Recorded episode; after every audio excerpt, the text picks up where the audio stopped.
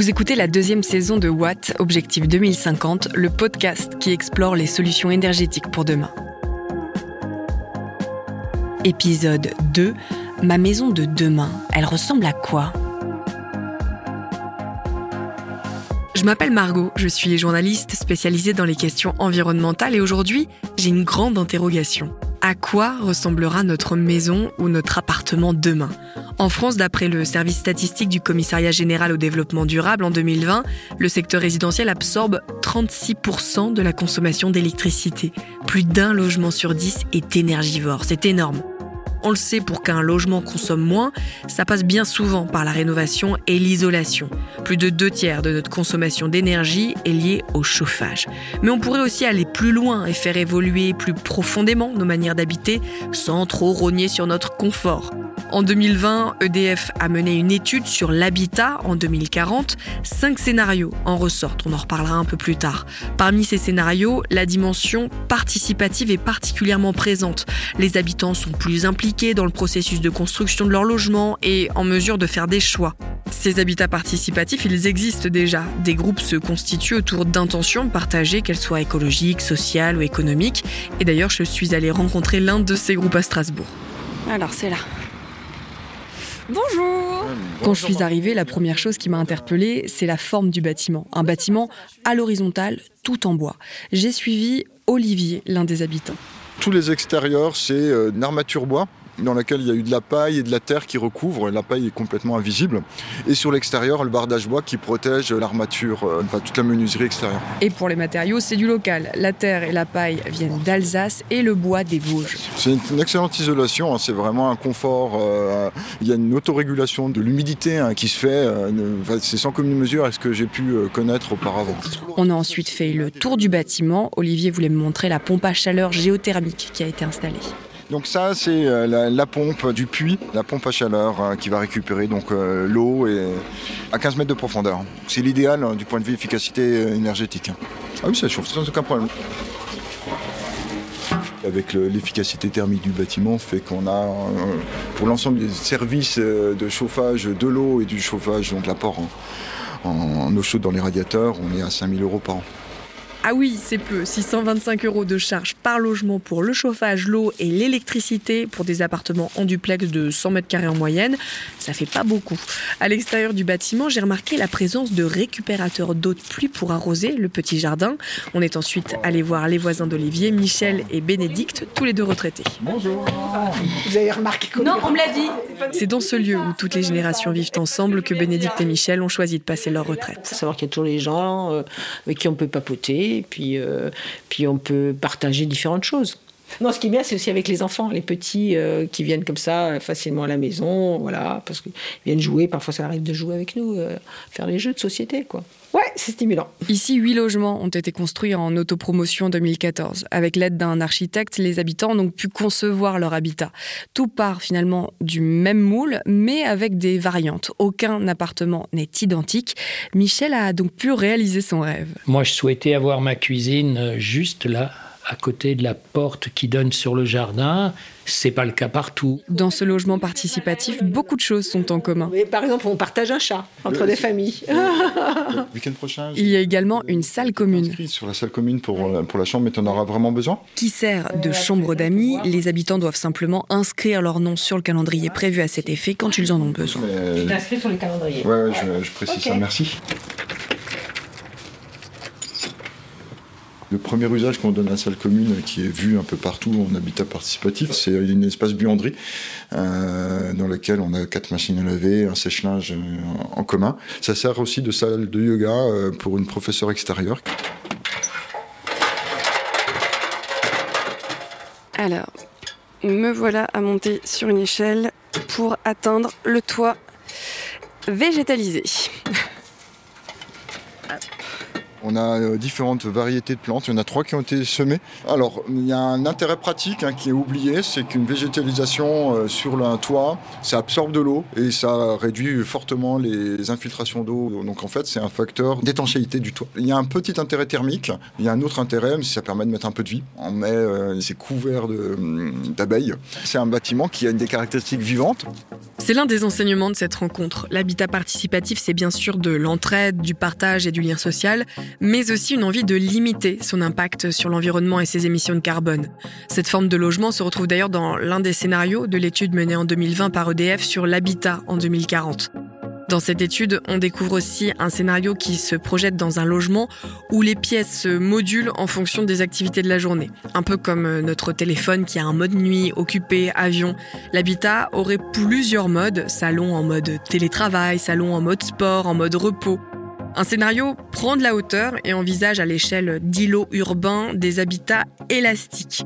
Traduction, le lieu de vie dépasse les murs de mon logement. Si je vis dans un petit studio, je peux réserver le salon de mes voisins quand ils vont au bureau pour euh, télétravailler plus confortablement.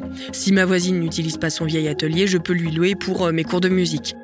Ce que je trouve intéressant, c'est que ces scénarios sont à l'image des habitants. Ils choisissent comment l'habitat peut servir au mieux le mode de vie qu'ils souhaitent, et bien sûr, tous ces logements tendent vers une décarbonation maximum. Mais d'ailleurs, c'est quoi un habitat bas carbone? Comment ça marche? Alors, un logement bas carbone, c'est un lieu de vie exemplaire en matière d'impact écologique. Premier indicateur, si vous regardez votre DPE, diagnostic de performance énergétique, votre logement doit être classé A, B ou C, les couleurs dans le vert. D'après le ministère de la Transition écologique, idéalement, il faut donc rester dans ce fameux vert pour être considéré comme performant. Mais ce n'est pas si simple. Selon les derniers chiffres du ministère, seulement 29% des résidences principales sont dans le vert et encore du travail. Pour rappel, le DPE permet de classer votre logement en fonction de l'énergie qu'il consomme, mais aussi des gaz à effet de serre qu'il peut émettre. Les passoires énergétiques, par exemple, sont classées F ou G. Le gouvernement a d'ailleurs fixé l'objectif que tous ces logements soient rénovés d'ici 2028. Un logement bas carbone a un système de chauffage décarboné lui aussi. Pompe à chaleur, chaudière bois, chauffage électrique ou encore réseau de chaleur urbain. Il faut aussi entretenir ces équipements, par exemple nettoyer ses radiateurs régulièrement pour garder leur efficacité ou encore changer les filtres de sa VMC tous les deux ans. Une bonne isolation est aussi nécessaire pour limiter les déperditions de chaleur et ça commence dès la construction avec, si possible, des matériaux biosourcés c'est-à-dire issus de matières organiques renouvelables d'origine végétale ou animale, par exemple la paille, le lin ou le chanvre. Il y a même certains matériaux comme le bois qui vont permettre de capter le carbone au lieu de le libérer dans l'atmosphère. Beaucoup d'éléments influent sur la performance d'un logement, sa date de construction, sa taille, sa localisation et évidemment l'utilisation qu'on en fait. Un habitat bas carbone, c'est aussi un lieu de vie où les habitants adoptent des gestes de sobriété, mais là, je vous invite à écouter le premier épisode pour tout comprendre sur le sujet.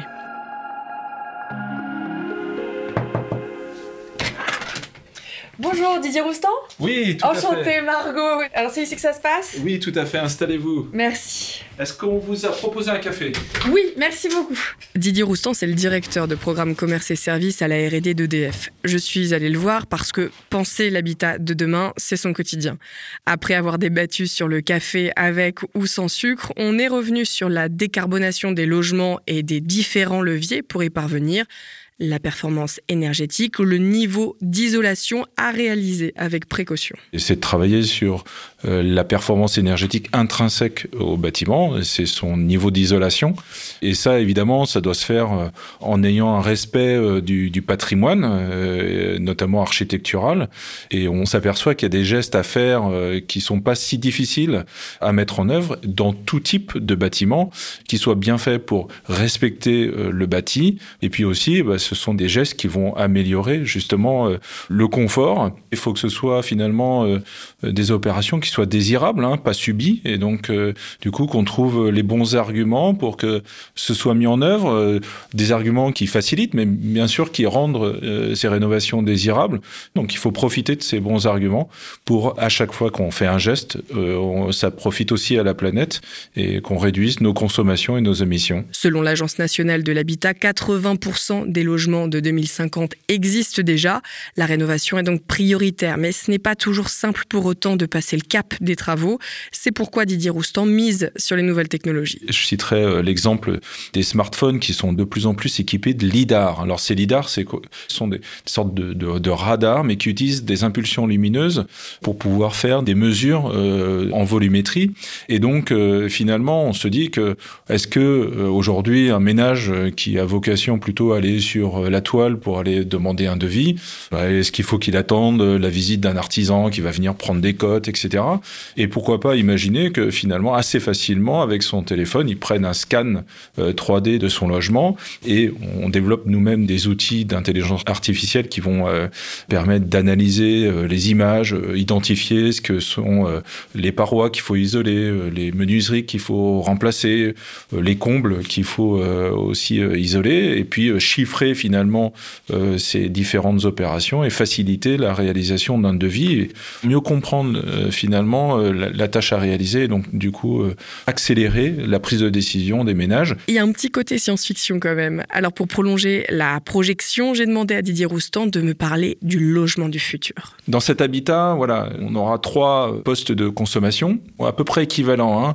Euh, si on prend euh, le chauffage, la climatisation, l'eau chaude sanitaire d'un côté, les équipements euh, spécifiques, l'informatique, l'électroménager euh, de l'autre, et puis le troisième poste de consommation, le véhicule électrique, on est à peu près sur les mêmes niveaux dans cet habitat euh, futur, à peu près de 3 MWh par an. Là, on parle d'un habitat qui ferait dans les 100 mètres carrés. Pour ce logement, on serait donc à 3 MWh pour chaque poste. Ça fait qu'en moyenne, l'habitat du futur devrait consommer au total 9 MWh chaque année. Didier Roustan me l'expliquait, quand on installe une centrale photovoltaïque sur son toit, on produit à peu près 3 MWh, ce qui laisse 6 MWh à trouver. Il va falloir jouer finalement sur ces euh, productions euh, qui vont arriver à un moment et puis euh, des consommations à un autre. Et on, va travailler justement sur ces usages un peu flexibles pour se dire ben, on va les mobiliser pour que ce soit au moment où l'énergie est disponible, elle est la moins carbonée, ben, qu'on puisse la consommer. Être capable finalement de stocker son énergie et de la consommer au moment opportun. Avec Didier Roustan, on a noté un paradoxe, celui de la voiture à laquelle on demande de plus en plus de nous assister, voire même de conduire à notre place. Dans le logement, c'est l'inverse. On veut avoir la maîtrise, je crois, de son confort et de sa consommation. Et puis, les aspirations peuvent être très différentes. Hein. Certains souhaitent avant tout, et en premier lieu, et c'est bien légitime, avoir une maîtrise de leur facture énergétique. D'autres souhaitent réduire leurs émissions de carbone. Je pense qu'effectivement, ce besoin de contrôle, il est, est totalement légitime et on doit finalement donner les outils qui permettent à chacun de piloter leurs usages pour suivre leurs objectifs. Bon, si je comprends bien, ma maison ou mon appartement dans le futur seront assez branchés, au sens propre comme figuré, et peut-être même partagés, même si aujourd'hui ça reste marginal. J'ai donc voulu en discuter par note vocale avec Guy Tapi. Il est enseignant-chercheur en sociologie à l'École nationale d'architecture et de paysage de Bordeaux. Son truc, c'est l'habitat contemporain. Alors forcément, la maison de demain, ça lui parle. Oui, bonjour Monsieur Tapi. Euh, j'ai eu l'occasion de visiter un habitat participatif et je me demandais quel impact peut-il avoir sur l'habitat du futur? Il renouvelle euh, l'imaginaire résidentiel ou euh, sur le fait qu'on ne confie pas forcément à des promoteurs ou à des constructeurs le fait de définir son habitat, mais euh, on le conçoit entre soi. Sur la question de l'autonomie de l'habitant, déjà, le fait qu'on l'intègre dans le processus de production, il y a une forme de responsabilisation qui s'opère. Euh, c'est aussi une forme d'éducation à ce qu'implique le fait euh, de vivre dans un logement dans des conditions euh, nouvelles, par exemple de sobriété énergétique. Donc, tout l'intérêt des processus participatifs, c'est de faire du futur habitant un acteur un acteur plus responsable et si je comprends bien, on a tout intérêt à le devenir. Selon la CITEPA, le Centre interprofessionnel technique d'études de la pollution atmosphérique qui est chargé chaque année de faire le bilan des émissions polluantes en France, en 2020, le secteur résidentiel et tertiaire, donc les bâtiments d'habitation et de commerce, représentait 18% des émissions de gaz à effet de serre, derrière les transports, l'industrie et l'agriculture. Tout ça, c'est bien beau, mais est-ce que finalement l'habitat de demain ne va pas limiter nos modes de vie? L'idée, c'est pas de rogner le confort, mais c'est essayer de se lancer dans des perspectives où euh, on va être plus économe. C'est euh, euh, la gestion de l'eau, la gestion de l'énergie.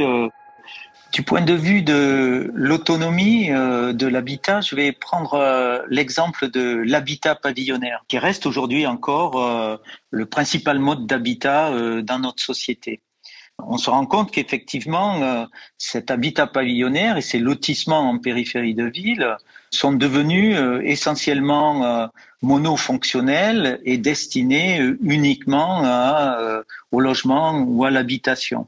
Aujourd'hui, la tendance, c'est euh, d'éviter cette euh, monofonctionnalité et donc euh, c'est d'introduire dans la conception de ces lotissements pavillonnaires des fonctions et des activités qui sont partagées entre les habitants. Les jardins partagés, le covoiturage. Dans le futur, on ne connaît pas toutes les activités qui vont se développer. Dans tous les cas, du point de vue de l'autonomie, c'est essayer de se dire que on dépasse euh, cette monofonctionnalité, mais qu'on introduit une certaine complexité de fonctionnement dans l'habitat.